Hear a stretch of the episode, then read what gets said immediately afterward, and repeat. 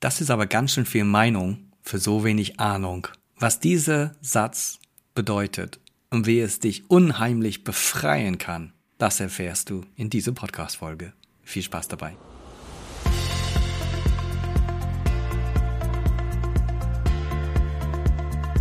Herzlich willkommen zu deinem Podcast Herzgeflüster, Mut, Motivation und Mindset Dein Podcast für mehr Erfolg, mehr Freude und mehr Leichtigkeit in deinem Leben.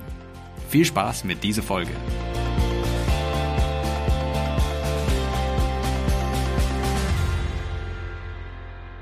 Servus und herzlich willkommen zurück zu einer neuen Folge von Herzgeflüster, dein Podcast für mehr Erfolg, mehr Freude und mehr Leichtigkeit in deinem Leben.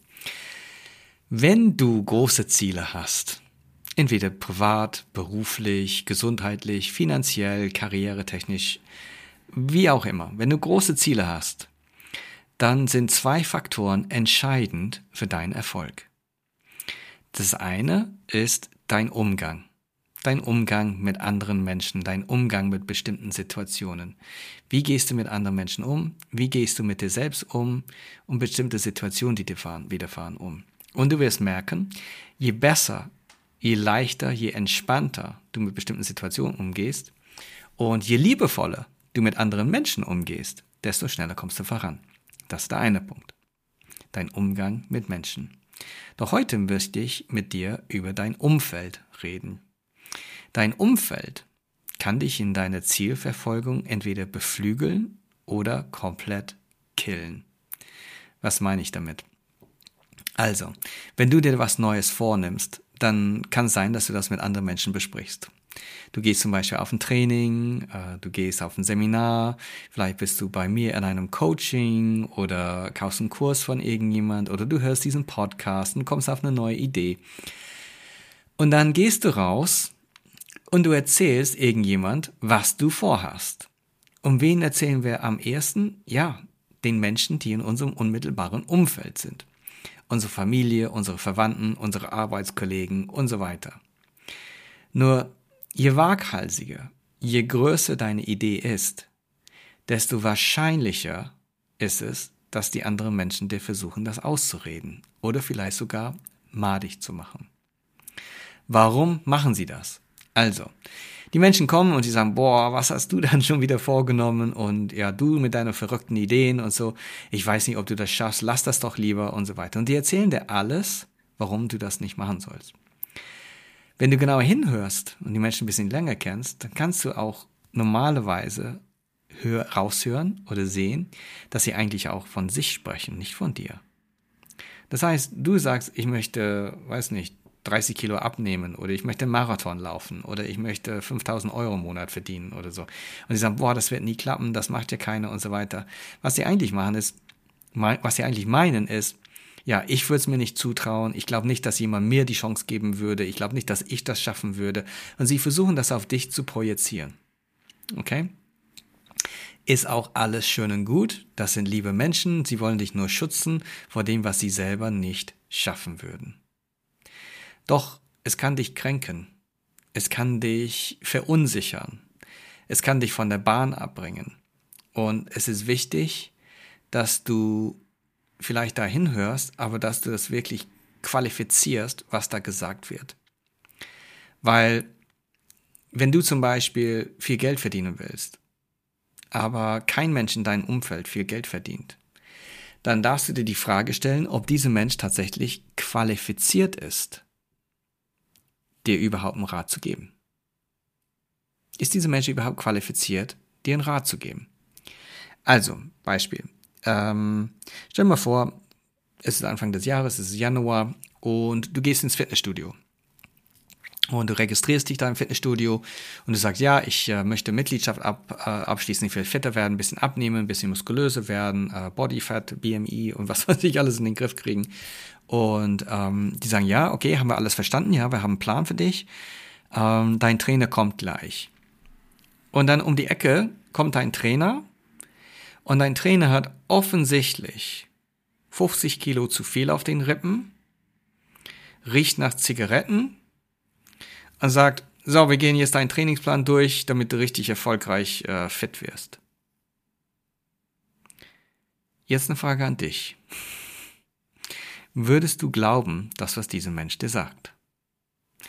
Wahrscheinlich nicht. Ganz ehrlich gesagt, würde ich auch nicht. Ich erwarte schon, dass jemand, der mir was beibringen will, dass er das selber schon schafft und dass er es selber schon kann. Und weißt du, wenn du Klavier lernen willst, dann gehst du zu einem Klavierlehrer, der das auch kann. Und er zeigt dir, dass, er das, dass er das auch kann. Wenn du, die, wenn du Autofahren lernen willst, dann gehst du in die Fahrschule und du lässt dich von einem äh, Fahrlehrer das Autofahren beibringen. Ja, nicht nur, dass er Autofahren kann, sondern er, er hat gelernt, wie er das anderen Menschen beibringt. So, wenn du große Pläne hast, warum ist das so, dass wir so oft uns einlullen lassen von Menschen, die keine Ahnung haben von unseren Plänen?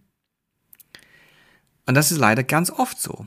Und ich bin jetzt seit November 2019 selbstständig und ich stelle ganz oft fest, in Trainings und in Coachings, Menschen danach wollen in die Umsetzung kommen und sie schaffen es nicht wegen ihres Umfeldes. Sie schaffen es nicht, weil der Partner sagt, oh, dann kostet es noch mehr Zeit, dann haben wir noch weniger Zeit miteinander ähm, oder was auch immer, die da sagen. Oder die Eltern sagen, ähm, ja, und wer passt dann auf die Kinder auf und ja, das schaffst du sowieso, sowas hast du noch nie gekonnt und so weiter und so fort.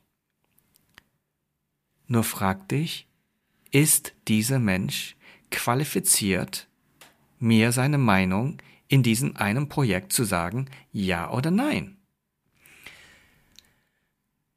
Und wenn du mit jemandem redest, der schon Marathon gelaufen ist, dann ist dieser Mensch qualifiziert, dich zu beraten, wenn du einen Marathon laufen willst. Aber wenn es der Onkel Fritze ist, der kaum von der Couch runterkommt und total unsportlich ist, äh, nie spazieren geht und noch nicht mal ein Fahrrad hat oder sonst was, und er dir was erzählt zu deinen Plänen vom Marathonlauf, dann vergiss es. Doch die Frage ist, wie gehst du dann damit um? Weil besonders enge Freunde, besonders Familienmitglieder, äh, du kannst sie natürlich nicht komplett aus deinem Leben ausschließen. Doch entscheide einfach, bei welchen Lebensprojekten wer mitreden darf. Okay? Und das entscheidest du ganz bewusst für dich. Mit wem sprichst du? Das heißt, jedes Projekt, was du hast, jedes große Ziel, was du hast, überleg mal, wer sind deine fünf Unterstützer, die dich dabei unterstützen? Wer hilft dir, wirklich voranzukommen? Wer kann dir wirklich einen guten Rat geben? Und diese fünf Personen, die hast du auf deiner Liste. Und für diesen fünf Personen, nur mit diesen fünf Personen, redest du intensiv über das, was du vorhast. Es kann natürlich sein, dass äh, andere Familienmitglieder wissen wollen, wie du vorankommst. Das ist auch gewissermaßen legitim. Du brauchst ja nicht sagen, hey, ich rede nicht mit dir, aber ich habe den goldenen Trick für dich. Wie du es schaffst, dich nicht beeinflussen zu lassen von den falschen Menschen, was dein Projekt angeht. Der Mensch erzählt dir, dann nehmen wir den Onkel Fritz zum Beispiel, erzählt dir, warum du nicht Marathon laufen machen solltest. Doch du willst es unbedingt und du weißt, dass es gut ist. Und du hast auch andere Menschen, die dir gute Tipps geben und andere Menschen, die dir zeigen, dass es gut ist. Okay? Dann schaust du den Onkel Fritz an und du denkst innerlich, du sagst es bitte nicht laut, sondern du denkst innerlich, das ist aber ganz schön viel Meinung für so wenig Ahnung. Und dann sagst du, das ist interessant, das lasse ich mir durch den Kopf gehen. Danke. Warum ist das wichtig, dass du das sagst? Weil manche Menschen wollen einfach nur gehört werden. Manche Menschen wollen einfach nur ihren Senf dazugeben. Manche Menschen wollen sich nur ausdrücken. Sie wollen sich nur beteiligen.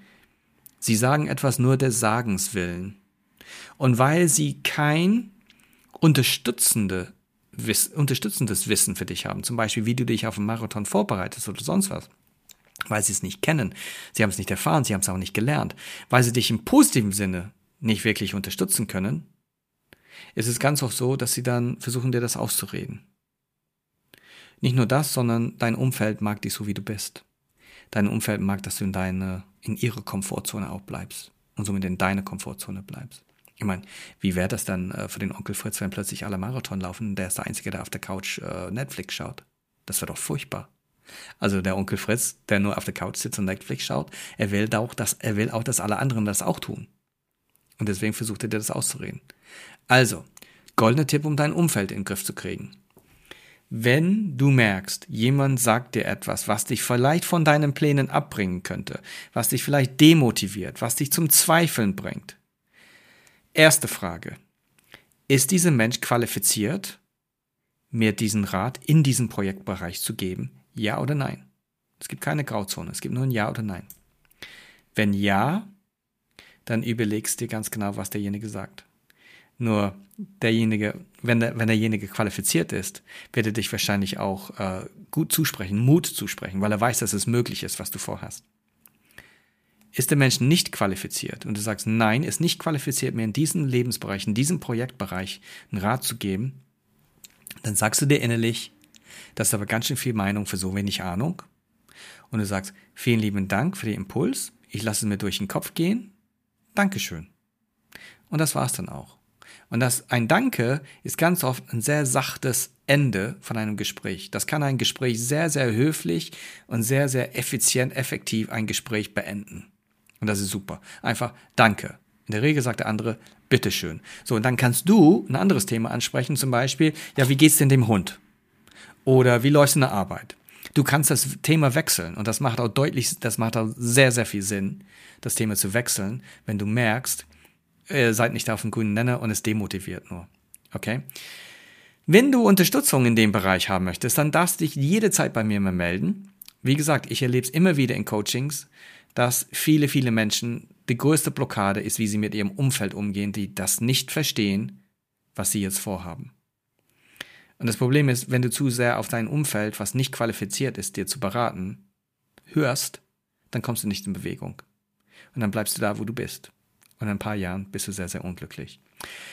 Also, ich hoffe, die Folge hat dir geholfen. Und ähm, ja, denk mal dran. Ganz schön viel Meinung für so wenig Ahnung.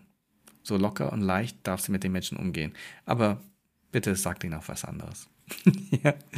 Also, ich hoffe, die Folge hat dir gefallen. Wenn ja, dann hinterlass mir ähm, etwas in den Kommentaren oder schreib mir einfach unter gary.hayward at garyhayward.com.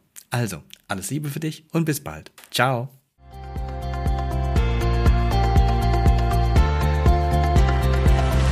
Vielen Dank, dass du wieder eingeschaltet hast. Und wenn dir das, was du gehört hast, gefallen hat, dann freue ich mich sehr über eine 5-Sterne-Bewertung. Wenn du mir eine 5-Sterne-Bewertung gibst, dann sagst du nicht nur, dass es dir gefallen hat, sondern dass du der Meinung bist, dass das, was ich zu erzählen habe, auch vielen anderen Menschen helfen kann. Ich danke dir vom Herzen dafür und freue mich, wenn wir uns in der nächsten Folge wiederhören. Also, bis dann, alles Liebe für dich und mach's gut. Ciao.